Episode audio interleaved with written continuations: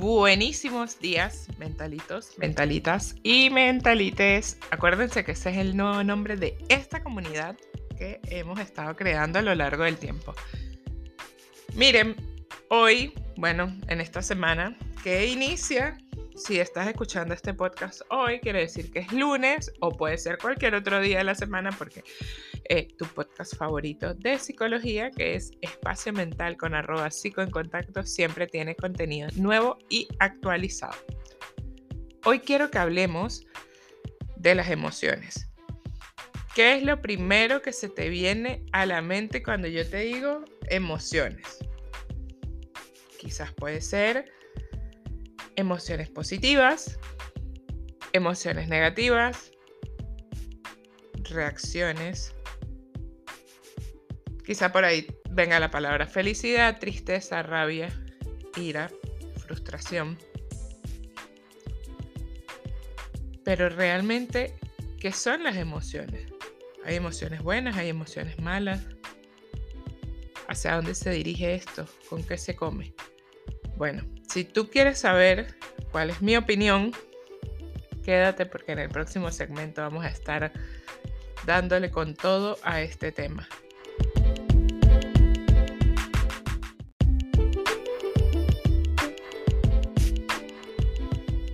Bueno, bueno, pero ahora sí vamos a darle un poco de sustancia a esto de lo que estamos hablando, porque al fin y al cabo, mucho saludo, mucha cosa, y tú dirás, bueno, pero yo vine para acá para escuchar, para aprender, para conocer. Miren, las emociones, sencillamente, ¿verdad? Eh, a grosso modo, son reacciones, tanto conductuales como emocionales, que se generan de alguna situación específica. Por ejemplo, ustedes están en el parque y mm, ven un perro, ¿ok? Ven un perro y el perro se ve como, como agresivo, vamos a ponerle esa etiqueta, ¿no? Este perro puede generarte una emoción como miedo, ¿ok? Y ahí puede activarse, bueno, esta necesidad de protección. Pero vamos a otra situación. ¿Qué pasa si estás en tu casa y recibes por fin esa noticia que has estado esperando durante muchísimo tiempo? Probablemente se desarrolle la alegría. Entonces van a ser respuestas normales que tenemos ante algunas situaciones que vamos a llamar detonantes, pero detonantes son así como, epa, peligroso. ¿Qué pasa con las emociones? ¿Cuáles son las emociones? Aquí vamos a entrar en, un conflicto de intereses, porque casualmente lo hablaba hace unos días. Yo tengo un tema con aquellas personas que dicen que las emociones se pueden dividir en dos bandos, ¿no? Las emociones positivas, que son estas que nos gusta sentir, y las emociones negativas. Y yo digo ahí, no, por favor, eso no es así.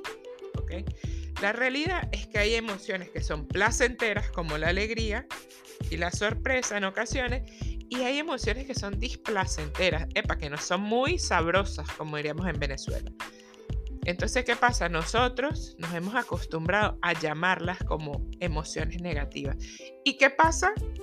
¿Qué pasa? Escúchame bien, cuando aparece una de estas emociones que tiene el apellido de negativo. Ah, bueno, ni te cuento lo que pasa.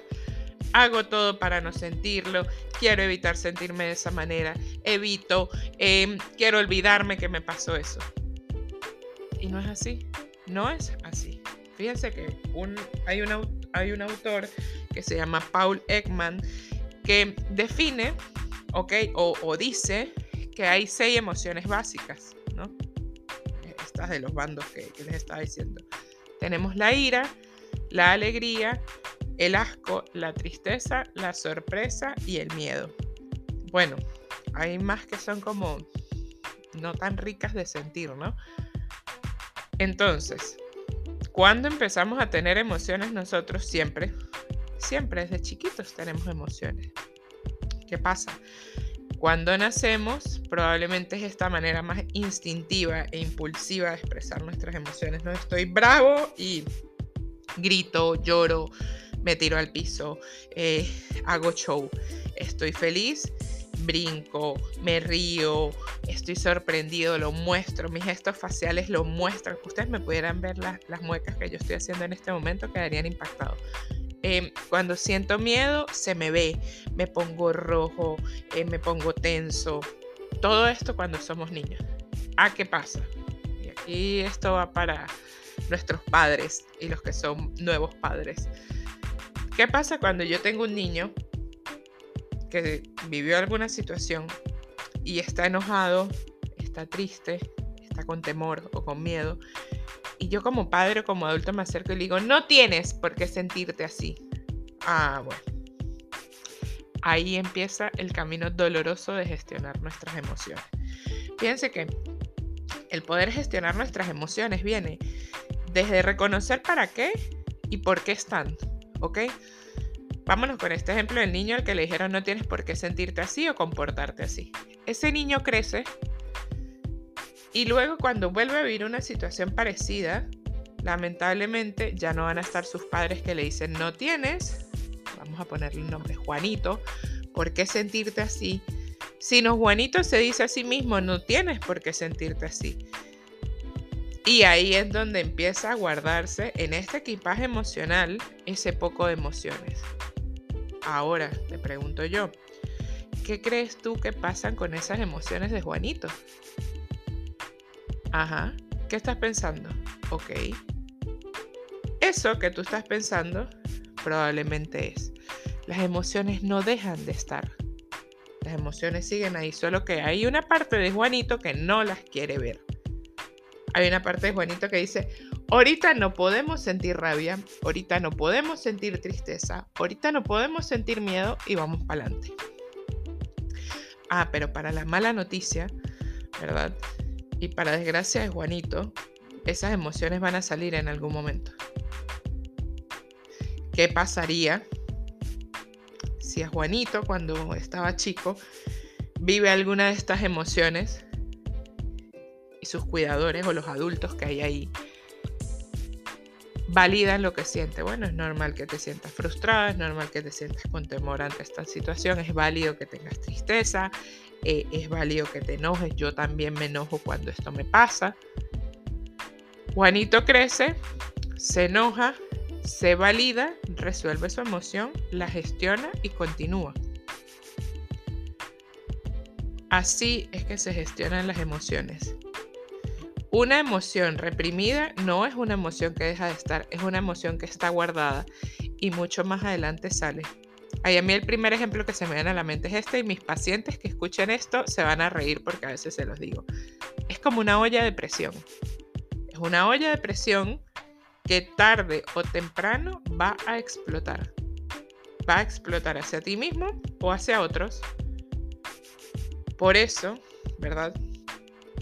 Primero que nosotros tenemos que empezar a hacer es reconocer la presencia de las emociones en nuestra vida. Cuando pase algo importante para ti, bueno, no tan bueno, difícil, triste, permítete preguntarte qué sientes. ¿Qué siento con esto que acaba de pasar? ¿Qué siento con esto que me acaban de decir? ¿Qué siento con esto que acabo de, de vivir? Ok, siento tristeza, bien. ¿Qué estoy haciendo con esta tristeza? ¿Qué estoy haciendo con esta rabia? ¿Qué estoy haciendo con esta felicidad? No hablemos solo de las emociones que no son tan, tan ricas de vivir. Y ahí es donde empieza la gestión de poder encontrar las estrategias para vivir tus emociones. Escribe, escribe lo que sientes. Agarra esta tarea hoy y empieza a hacer por lo que queda de semana. Escribe qué sientes. ¿Cómo resolviste esa emoción? ¿Le diste el tiempo o sencillamente no la miraste y seguiste para adelante como si nada pasara? Ese es el enemigo de las emociones, el como si nada. Tú sigues para adelante como si nada. No, no, no, no, no. Olvídate eso. No, no, no. Si pasan cosas, si tenemos que vivirlas, si nos duelen, si nos enojan, si nos frustran, si nos dan temor, si nos dan felicidad, tenemos que vivirlas. Las emociones están ahí para enseñarnos algo, no simplemente porque tienen que estar.